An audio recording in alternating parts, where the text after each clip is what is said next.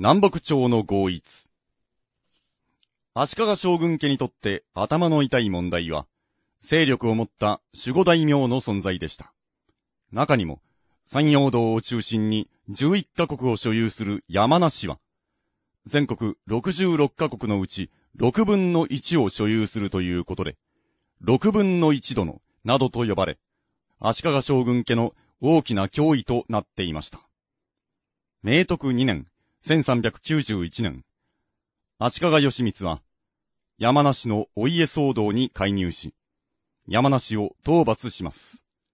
これにより、11カ国所有の山梨は、3カ国所有に削られました。これを明徳の乱と言います。有力守護大名の力を削り、将軍家の権力地盤の確立を図る。その足利義満の狙いは見事成功したわけです。今や山名一族の脅威はなくなった。となると残る問題は、南北朝の合一。思えばそれは、亡き頼行の意志でもあった。細川頼行は、慣例として長きにわたって義満の補佐を務めてきました。その細川頼行が晩年の課題としていたのが南北朝の合一でした。ねじれにねじれた北朝と南朝の仲を取り持ち、再び天皇家を一つにする。それが細川頼行が晩年の課題としていたことでした。細川頼行は明徳3年、1392年3月に亡くなりましたが、細川頼行の願いは死後、足利義満によって形になろうとしていました。一方、南朝側の情勢はどうでしょうか？大安元年、1368年、南朝の五村上天皇が、住吉の安宮に奉して、代わって長慶天皇が即位。長慶天皇は北朝に対して強硬路線を打ち出しますが、大安6年、1373年、北朝型に攻められて、天野、和歌山県の安宮を追われ、吉野に移ります。その長慶天皇も、永徳2年、1383年頃、上位し、五亀山天皇が位についていました。とはいえ、南朝に赤日の勢いはありませんでした。まして、幕府は山梨討伐を終えて勢いますます盛ん。もはや南朝が京都を奪還することなど、到底実現不可能な夢物語でした。いつまで続くのだ？この不毛な争いは。南朝では長引く勝ち目のない戦に沿線気分が高まっていました。講和をするなら今という条件は整っていました。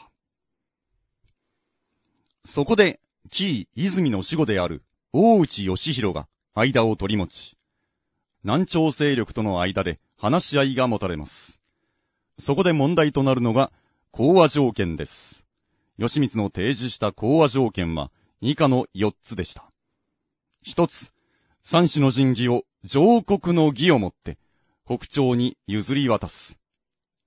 一つ、以後、代々の天皇は、自明院党、大覚寺党から交互に即位させる。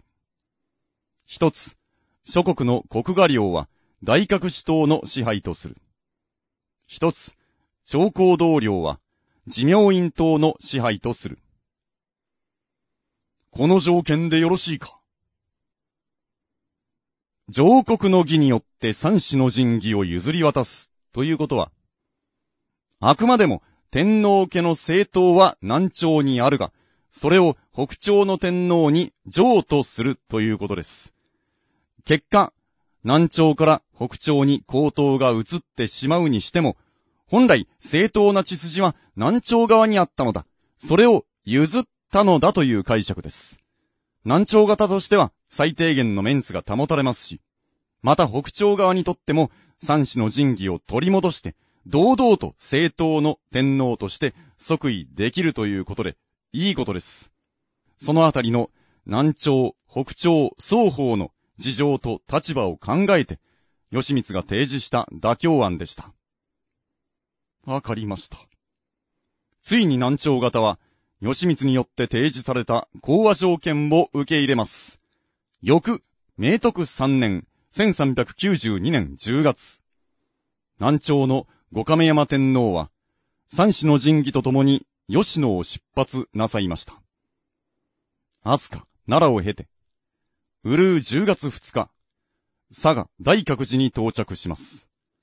愚部の人々は皆鎧したたれをまとい、関白は脳死姿でした。おごそかな儀式が取り行われます。うるう10月5日、佐賀大覚寺から土見門東の党員の皇居まで、沿道、むしろの道が敷かれ、三種の神器がおごそかに警護されながら移されました。ただし、義満の提示した上国の儀は行われなかったんですね。上国の儀ではなくて義満は、文治の礼に倣って儀式を行いました。文治の礼どういうことか。文治3年1185年、平家一門によって奪われた三種の神器のうち、海に沈んだ宝剣を除く二つが、戻ってきて、後鳥羽天皇のもとに戻されました。その時の礼に倣って、その形式に従って、義満は儀式を行ったわけです。ということはですよ。南朝から北朝に三種の神器を譲るのではなくて、非合法に持ち去られていた三種の神器が戻ってきたという解釈になります。平家一門によって奪われた三種の神器のうち二つが戻ってきたようにです。吉光、話が違うではないか。五亀山天皇は絶句されたかもしれませんが、とにかく当面、京都に帰還できることが重要であり、受け入れざるを得ませんでした。ここに、五代五天皇の吉野先行1336年以来、実に57年ぶりに三種の神器が京都に戻りました。南朝の五亀山天皇は、北朝の五小松天皇に上位し、南北朝の合一がなりました。ただし、この南北朝合一に至る交渉は、ほぼ足利義満の独断で進められたものであり、北朝側にはほとんど知らされてなかったんですね。そのために後日問題が起こります。上位した五亀山天皇の待遇についてです。天皇が上位したのだから、普通何と呼ばれますか？そうです。上皇です。しかし、北朝の帝臣たちは、そもそも南朝の正当性を全く認めていません。南朝の天皇から三種の神器を譲られたのではなくて、非合法に奪われていた三種の神器が戻ってきたと解釈しているわけです。なので、そもそも天皇ですらない認めていないものを上皇だなんてとても認められない。こういう風に猛反発が起こりました。しかし、足利義満は強引にねじ込んで、五亀山天皇に上皇の尊号を送りました。義満の五亀山上皇に対する、せめてもの配慮だったかもしれません。その後、五亀山上皇は、佐賀大覚寺に住まい、大覚寺殿などと呼ばれ、隠遁生活に入りました。応永4年、1397年、五亀山上皇は、上皇の尊号をご自体なさいました。反発が多いことをご存知だったようです。この頃、出家して法王となられたようです。さて、義満が提示した講和条件、もう一つ大きな嘘がありました。以後、交代で寺明院党と大覚寺党から天皇を出す。この条件は完全に保護にされました。そりゃあそうだという感じです。寺明院党と大学士党から交互に天皇を出すということを認めてしまえば、せっかく一つになった南北朝がまた分裂してしまうことになります。だから、もともと実現不可能な条件でした。五亀山上皇自身、それは分かっておられたでしょう。また講和条件のうち、諸国の国画領は大隠し党の支配とする。これも守られたのは最初だけで、したがって五亀山上皇の暮らしは日に日に貧しく苦しくなっていきました。ひどい。これでは、最低限の暮らしもできぬ。応永17年、1410年11月。五亀山上皇はついに京都を脱出なさいました。最低限の生活さえ保障しない幕府に対しての、五亀山上皇のせめてもの抗議でした。すぐに連れ戻しに来ると思っていらしたでしょう。しかし、幕府は、なんと、6年間にわたって出奔した五亀山上皇を無視し続けました。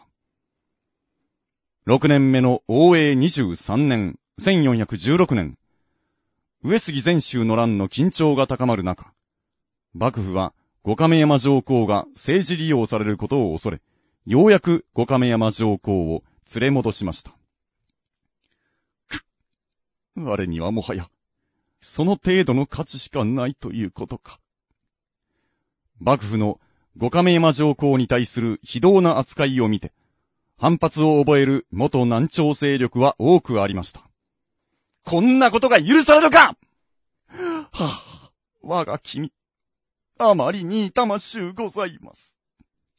彼らは京都を離れ、再び吉野はじめ各地に潜伏し、南朝としての活動を続けていくこととなります。これを五南朝と言います。次回、北山邸の建造、お楽しみに。